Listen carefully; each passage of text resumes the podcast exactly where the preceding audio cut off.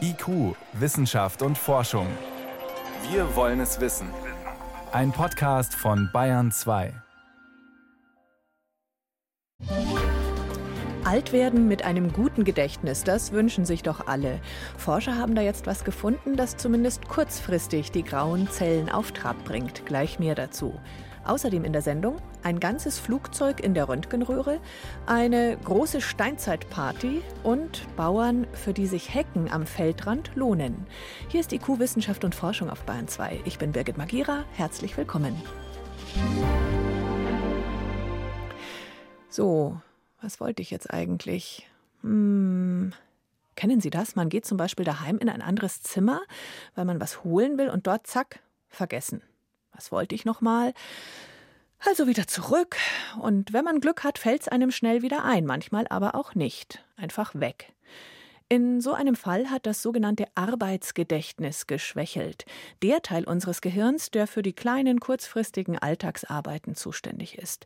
Im Alter arbeitet das nicht mehr so zuverlässig. Neurologen haben jetzt herausgefunden, wie man dem Arbeitsgedächtnis auf die Sprünge helfen kann. Mit Hilfe von Magnetwellen. Funktioniert bisher allerdings nur für eine knappe Stunde. IQ-Reporterin Susi Weichselbaumer stellt die Studie vor. Eben mal eine Telefonnummer nachschlagen, sich die Nummer merken, zum Telefon greifen und jene Nummer korrekt wählen. Diese Arbeit erledigt unser Arbeitsgedächtnis, wie alle kurzfristig anfallenden Arbeiten. Und das sind eine ganze Menge, beschreibt der Neuropsychologe an der Universität Boston, Robert Reinhardt. It's been called classically the, the workbench of the mind or the sketchpad of the mind. Man sagt dazu auch gerne die Werkbank des Gehirns oder der Skizzenblock des Gehirns. Im Arbeitsgedächtnis können wir Informationen für ein paar Sekunden speichern.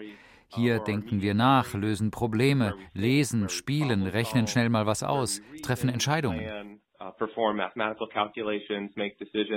In jungen Jahren geht das zackig vonstatten.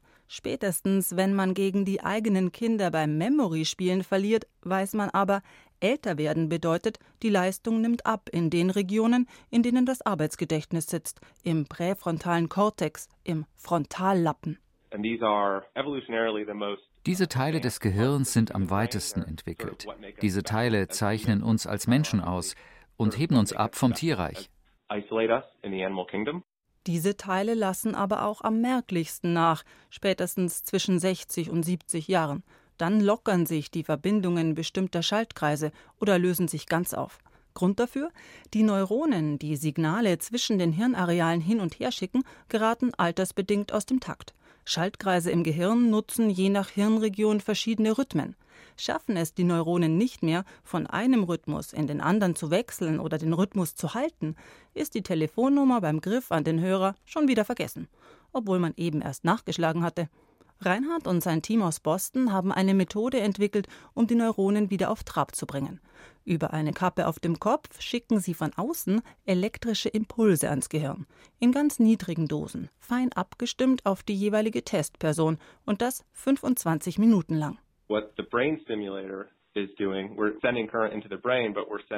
der Gehirnstimulator funktioniert so. Wir zielen auf bestimmte Gehirnareale, von denen wir wissen, dass sie mit dem Arbeitsgedächtnis zu tun haben. Und wir machen das rhythmisch, also so ein bisschen, als würden wir die Sprache des Gehirns kennen und sie ihm richtig vorsprechen. Über diese Stimulation können wir die Verbindungen wiederherstellen oder auch Hirnströme wieder synchronisieren, die aus dem Rhythmus geraten sind. Das geht auch bei den älteren Testpersonen schnell. Das Arbeitsgedächtnis bekommt also einen richtigen Schub und der hält bis zu 50 Minuten nach der Behandlung an. Behandelt haben die Forscher für ihre Studie zwei Testgruppen, 20 bis 29-Jährige und 60 bis 76-Jährige. Schon bei den Jungen zeigte sich, dass 25 Minuten elektrische Stimulation zu besseren Ergebnissen führte, sollten sie im Anschluss Denkaufgaben oder Bilderrätsel lösen. Doch auch die ältere Gruppe profitierte. Sie war nach der Stimulation bei Denkaufgaben ähnlich fix wie die Jungen, bevor die behandelt worden waren. Zumindest für eben diese 50 Minuten. Der Neurophysiologe am Universitätsspital Zürich, Johannes Sarntheim, lobt den Aufwand der Bostoner. Die Wissenschaftler haben empfindlichste Messinstrumente entwickelt, um die Sprache des Gehirns zu lernen und Nuancen aufnehmen zu können in den Hirnströmen der Testpersonen. Da verwenden sie sehr komplizierte Algorithmen, das machen die sehr gut. Anhand dieser präzisen Daten entwickelten die Wissenschaftler für jede Testperson die passgenaue Behandlung. Ein Weg, der sicher zukunftsträchtig ist, urteilt Sarntheim. Da denkt man dann natürlich an Therapie bei Alzheimer-Patienten oder so, an, an Hirnstimulation, wo das Arbeitsgedächtnis nicht mehr so gut funktioniert, dass man da vielleicht irgendwie Stimulatoren langfristig anwenden könnte und so die Lebensqualität der Patienten verbessern. Wie lange langfristig später einmal sein wird, ob man permanent mit einer Elektrodenkappe rumlaufen muss, das wird sich weisen. Klar ist schon jetzt, es kann eine Behandlungsalternative sein, die ohne Medikamente auskommt. 50 Minuten hält die positive Wirkung fürs Gedächtnis bisher an. Ja, das reicht ja schon mal, um das Enkelkind bei Memory an die Wand zu spielen.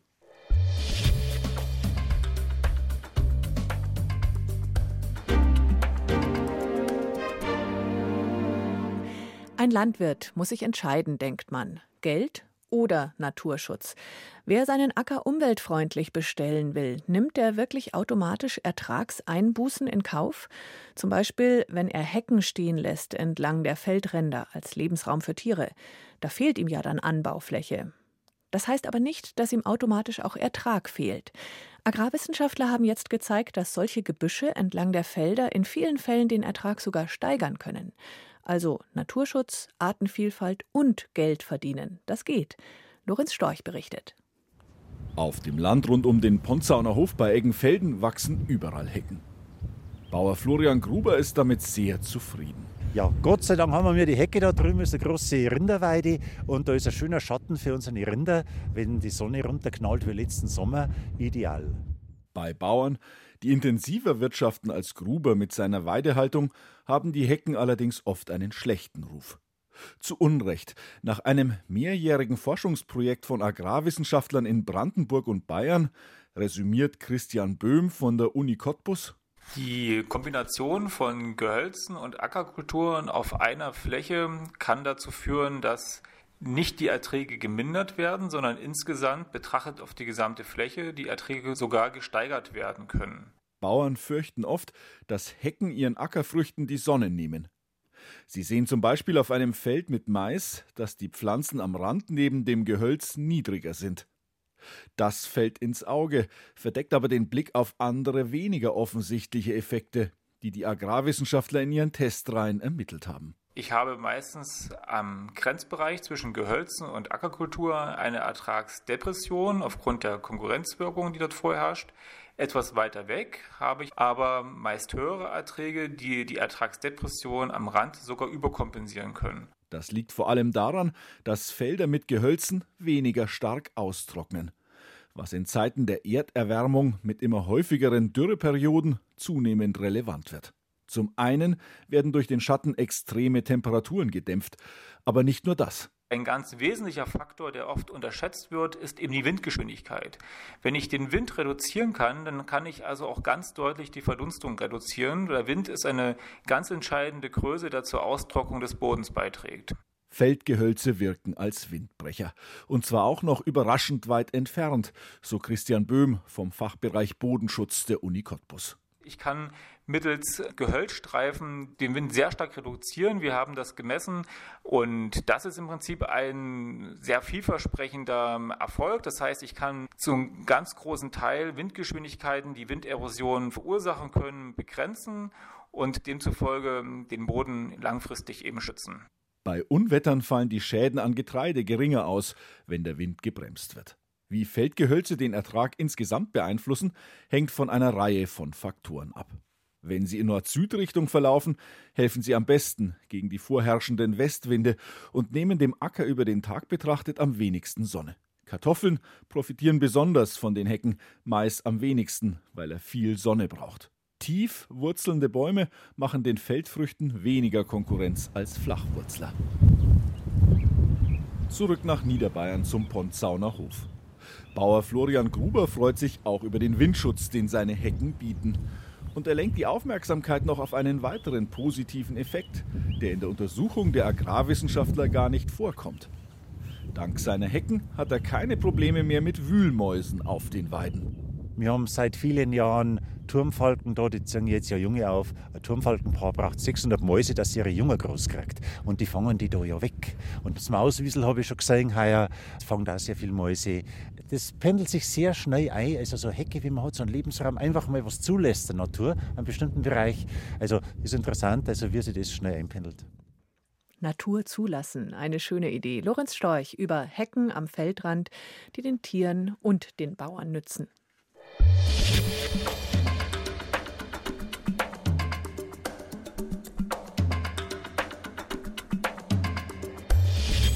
Wissenschaft schnell erzählt.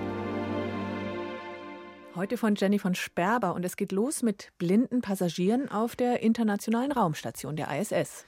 Ja, mit den Astronauten, die da seit vielen Jahren auf die ISS hochfliegen, kommen natürlich auch viele Mikroben damit drauf. Mhm.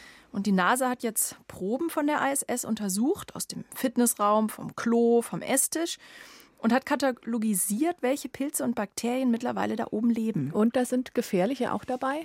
Ja, die meisten sind harmlos. Das sind Mikroben, die man auf der Erde auch findet, wo eben Menschen essen und schlafen und Sport treiben und aufs Klo gehen. Aber manche von diesen Mikroben, die könnten eventuell gefährlich werden. Die können zu Infektionen führen oder auch Darmprobleme machen. Ja, gut, aber die hat man ja zu Hause auch in der Wohnung. Ja, teilweise. schon, aber wenn man jetzt mal weiterdenkt, momentan sind die Astronauten dann nur im Schnitt sechs Monate oben und kommen dann wieder zurück. Aber in Zukunft auf Langzeitmissionen werden sie da jahrelang unterwegs. Und da können sie dann nicht zum Arzt gehen und im All verändert sich auch das Immunsystem. Und ein ganz anderes Problem, von manchen der gefundenen Mikroorganismen weiß man, dass sie helfen, Materialien zu zersetzen. Oh, das möchte man natürlich nicht, wenn man da 400 Kilometer hoch im All rumfliegt. Weiter geht's in die Antarktis. Da beobachten Forscher nämlich seit vielen Jahren das Brunt-Schelfeis, weil sich dort zwei riesige Risse aufeinander zubewegen. Mittlerweile sind diese Risse jeweils 50 Zentimeter lang und ähm, kommen sich immer näher. Und in den kommenden Monaten soll es jetzt soweit sein, dann stoßen diese Risse aufeinander und dann soll die Hälfte vom Schelfeis abbrechen und ins Meer treiben. Wie groß ist das ungefähr? Wie muss man sich das vorstellen? Ja, das ist ein Eisberg, der ist in der Fläche doppelt so groß wie Berlin und mindestens 150 Meter dick. Und auf dieser Fläche steht übrigens auch noch eine britische Forschungsstation, oh. die mit abbrechen wird. Aber die sind da 2016 vorsichtshalber schon mal umgezogen. Okay, und Ursache mal wieder Klimawandel? Ja, darauf gibt es keine Hinweise. Also so Abbrüche, die gehören zum ganz normalen Lebenszyklus von so einem Schelfeis. Allerdings ist jetzt dieser erwartete Abbruch schon wirklich groß und deshalb auch ganz schön spannend, auch für die Forscher. Mhm. Zum Schluss schauen wir nach China. Da haben Forscher wieder ein Geheimnis um die Terrakotta-Armee gelüftet. Und zwar geht es um die Bronzewaffen, die die 8000 lebensgroßen Terrakotta-Soldaten bei sich tragen. Die sind nämlich ungewöhnlich gut erhalten. Also sie sind 2000 Jahre alt, aber man könnte heute noch mit ihnen kämpfen. Und bisher hat man geglaubt, die Waffenbauer von damals, die hätten ein geniales frühes Rostschutzmittel aus Chrom gehabt, weil man eben Chromspuren auf den Terrakotta-Soldaten gefunden hat. Aber eine neue Studie zeigt jetzt, dass dieses Chrom wohl nur ein Bestandteil von Lacken war, mit denen die Soldaten und auch die Schwertgriffe und so weiter bemalt worden waren. Also eher Zufall. Aber was ist dann der Grund? Warum sind diese Waffen so extrem gut erhalten? Es ist wohl schlicht und einfach die Zusammensetzung der Erde dort, also pH-Wert, Anteil von organischen Materialien und Durchlüftung. Die Forscher haben das getestet, die haben Kopien von den Waffen in der Originalerde, in der chinesischen Erde und zum Vergleich in englischer Erde vergraben. Und dann in einer Umweltkammer Verwitterung modelliert.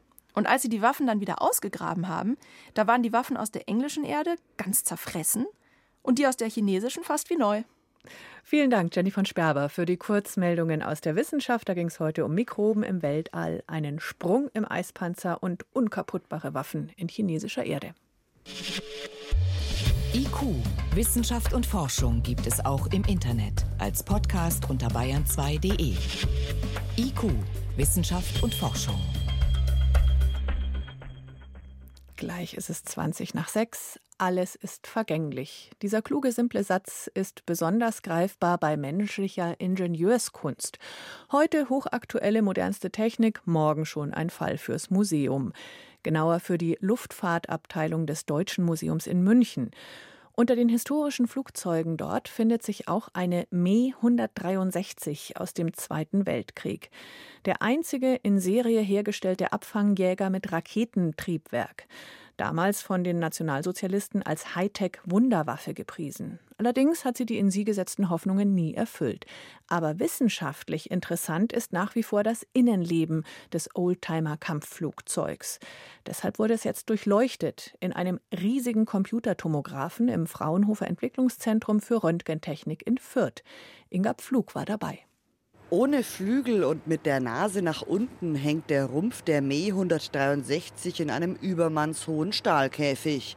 In den 14 Meter hohen Hallen beim Fraunhofer EZRT in Fürth erinnert der türkisgraue Abfangjäger an die Gondeln eines Fliegerkarussells für Kinder. Gerade stehen die abmontierten Flügel auf dem Drehteller des riesigen Fürther XXL-Computertomographen. Ein 9 Megaelektronenvolt Linearbeschleuniger tastet das Objekt hier zeilenweise von unten nach oben ab. Nach jedem Durchgang wird es ein minimales Stück gedreht, beschreibt Fraunhofer-Forscher Michael Böhnel. Das Ziel ist es, das Objekt aus einer ganzen Reihe von verschiedenen Winkeln durchstrahlt zu haben. Das Ergebnis sind hochauflösende 3D-Daten aus dem Inneren der Me 163. Auf dem Bildschirm in der XXL-CT-Kommandozentrale nebenan sind Kabel und Leitungen zu erkennen, genauso wie andere bislang verborgene Details in einem Stahlbehältnis. Eine Struktur wie von einer Art Kunststoffblase ist auf dem CT-Bild zu erkennen, als ob der Tank eine Auskleidung hätte, die in sich zusammengefallen ist und die Experten im Datensatz nun genau untersuchen können, ohne das Objekt selbst zu öffnen, sagt Michael Böhnel. Man kann dann natürlich auch ausmessen, welche Dicken da auftreten und kann dann auch mit technischen Zeichnungen oder dergleichen nachprüfen, ob das dem gedachten Ist-Zustand entspricht oder ob es irgendwelche Rückstände sind, die sich vielleicht da gebildet haben. Die Geschichte des Flugzeugtyps Me 163 und ihr historischer Kontext an sich sind bereits gut erforscht. So steht etwa schon lange fest, dass der Jagdflieger längst nicht gehalten hat, was die Nazis versprochen haben, sondern für die Piloten eher ein Himmelfahrtskommando bedeutete. Es gibt gerade mal neun bestätigte Abschüsse. Von etwa 300 gebauten Me 163 kann man sich dann selber ausrechnen, wie sinnvoll die Waffe war beschreibt Andreas Hempfer vom Deutschen Museum. Viel mehr als auf neue Erkenntnisse über die Flugzeugserie hofft der Kurator daher auf neue Details aus der Geschichte dieses einen konkreten Raketenjägerexemplars. War sie jemals im Einsatz im Zweiten Weltkrieg? War sie bei den Deutschen vielleicht auch nur ein Versuchsmuster? Ist sie von den Engländern im Flug erprobt worden oder eben nicht? Ein Typenschild irgendwo im Maschineninneren könnte Aufschluss geben, genauso wie verspachtelte und daher von außen unsichtbare Einschusslöcher oder Schäden von Starts und Landungen. Durch moderne Technik wieder sichtbar gemacht, könnten Wissenschaftler diese Spuren mit historischen Fotos abgleichen und die Me 163 so vielleicht zweifelsfrei identifizieren. Andreas Hempfer sieht aber noch zahlreiche andere Forschungsansätze, die der Scan aus Fürth erst möglich macht. Wir können zum Beispiel auch sagen, welche Teile sind von welchem Hersteller gebaut. Dann können wir die Frage stellen nach Einsatz von Zwangsarbeit und vielleicht Sabotagespuren finden. Es gibt unglaublich viele Fragestellungen. Münden sollen die Antworten aus dem Fürther Riesenscan dann auch in die neue Luftfahrtausstellung im Deutschen Museum ab 2020. Per VR-Technik sollen Besucher die Messerschmitt dann quasi selbst begreifen können, ohne sie anzufassen, ergänzt Kuratorenkollege Felix Wander. Der Besucher, die Besucherin bekommt ein besseres Gefühl, wie sich der Pilot einfach in diesem engen Cockpit gefühlt haben muss. Es werden die Tanks sichtbar mit dem hochätzenden und explosiven Treibstoff. Die Möglichkeit, dieses Flugzeug aus anderen Perspektiven zu sehen, sich einfach damit stärker auseinanderzusetzen. Und dann eben auch mit den menschenverachtenden Aspekten der Me 163 Technik. Der Raketentreibstoff konnte beim Tanken, beim Start und vor allem bei der Landung leicht explodieren. Der Pilot in seinem nur vermeintlich schützenden Anzug saß genau dazwischen und damit quasi auf einem Pulverfass. Ja, da können die Besucher im Deutschen Museum eigentlich froh sein, dass sie dem historischen Kampfflugzeug nur virtuell so nahe kommen. Ab kommendem Jahr in der neuen Luftfahrtausstellung. Inga Pflug war das über das Forschungsprojekt Me 163.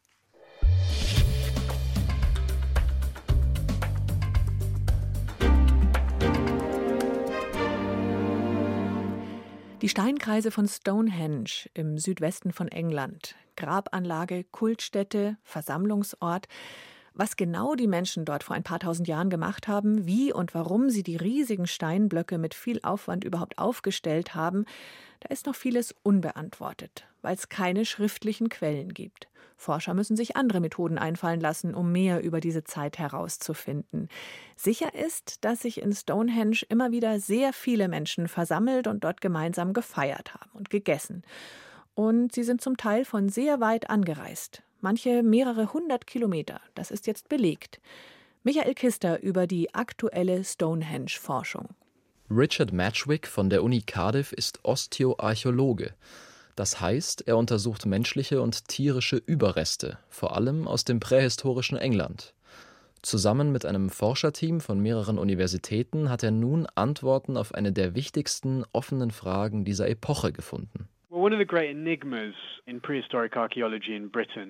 Also eines der größten Rätsel der prähistorischen Archäologie in Großbritannien ist, wo all die Menschen herkamen, die Stonehenge bauten und an den Zeremonien teilnahmen, die rund um Stonehenge stattfanden. Um dem auf die Spur zu kommen, haben die Forscher untersucht, was diese Menschen von zu Hause mitbrachten. Oder eher den Abfall, den sie in Stonehenge liegen ließen. Jede Menge Tierknochen in großen Gruben zeugen von ausgiebigen Gelagen. In dieser Studie benutzen wir domestizierte Tiere, und zwar Schweine. Wir führten eine wissenschaftliche Analyse an den Überresten der Schweine durch, die uns Hinweise darauf geben konnten, wo sie hergekommen sind. Indem wir verstehen, wo die Schweine hergekommen sind, können wir näherungsweise bestimmen, wo genau die Menschen hergekommen sind. Überreste von 131 Schweinen aus dem Umkreis von Stonehenge haben die Forscher untersucht und eine sogenannte Isotopenanalyse gemacht. Das funktioniert so. Tiere nehmen verschiedene chemische Elemente wie zum Beispiel Strontium mit der Nahrung auf. Die Stoffe lagern sich dann vor allem in den Zähnen und Knochen ein. In unterschiedlichen Regionen Englands kommt das Element Strontium aber in verschiedenen Varianten vor, den sogenannten Isotopen. Je nach Isotopenverhältnis kann man bestimmen, wie der Boden beschaffen war, aus dem es stammt, oder ob die Herkunftsregion nah am Meer liegt. So können die Forscher aus den Strontiumspuren in den Knochen schließen, in welcher Region die bei Stonehenge verspeisten Tiere aufwuchsen. Das Ergebnis hat Richard Metrick überrascht. Wir fanden heraus, dass wir Schweine hatten, die aus einer großen Vielfalt von verschiedenen geologischen Regionen in Britannien gekommen waren. Wir hatten Schweine aus Küstenregionen und aus dem tiefen Landesinneren, genauso wie solche aus dem fernen Westen, bis zu den Highlands im Osten. Ein wirklich verblüffendes Ausmaß an Bewegung, viel größer, als wir erwartet hatten. Leute aus dem ganzen Inselgebiet sind nach Stonehenge gekommen, aus dem westlichsten Wales genauso wie aus Schottland weit im Norden. Sechs bis 700 Kilometer haben manche wohl zurückgelegt. Und das in der Jungsteinzeit, also zwischen 2800 und 2400 vor Christus. Sie nahmen ihre Schweine die ganze Strecke von zu Hause mit. Bei großen Festmählern wurden die Tiere dann in der Nähe von Stonehenge verzehrt. Warum die Menschen so weit pilgerten, das erzählen die Tierknochen allerdings nicht. Religionswissenschaftler Bernhard Meyer von der Uni Tübingen erklärt die gängigsten Theorien. Klar, dass es einen Bezug gegeben hat zu Bestattungsriten, weil es eben sehr viele Gräber in unmittelbarer Umgebung gibt. Es ist auch klar, dass Leute auch aus größerer Distanz angereist sind, um dort gemeinschaftlich irgendwelche Feiern zu begehen. Sehr bekannt ist natürlich auch, dass also der Steinkreis axial ausgerichtet ist, mit Bezug zur Wintersonnenwende wahrscheinlich. Einige Forscher vermuten, dass sich benachbarte Stämme an der Kultstätte trafen, um Allianzen zu schließen. Das heißt, Stonehenge wäre dann vor allem eine lokale Pilgerstätte gewesen. Die neue Studie entkräftet diese Sicht nicht vollkommen. Stonehenge hatte sicherlich eine Art einheitsstiftende Funktion als ritueller Treffpunkt. Auf jeden Fall hat sich gezeigt, Menschen in Großbritannien waren in der Jungsteinzeit sehr mobil. Als nächstes will der Forscher aus Cardiff noch mehr Isotope in seine Analysen einbeziehen. So könnte er die Herkunftsorte der Stonehenge-Besucher weiter eingrenzen. Tja, und die Touristen heute, die hinterlassen natürlich in Stonehenge auch das ein oder andere Bonbonpapier, das wiederum künftige Forscherinnen und Forscher in ein paar tausend Jahren freuen könnte. Wir sind am Ende von IQ Wissenschaft und Forschung. Danke fürs Zuhören, sagt Birgit Magira.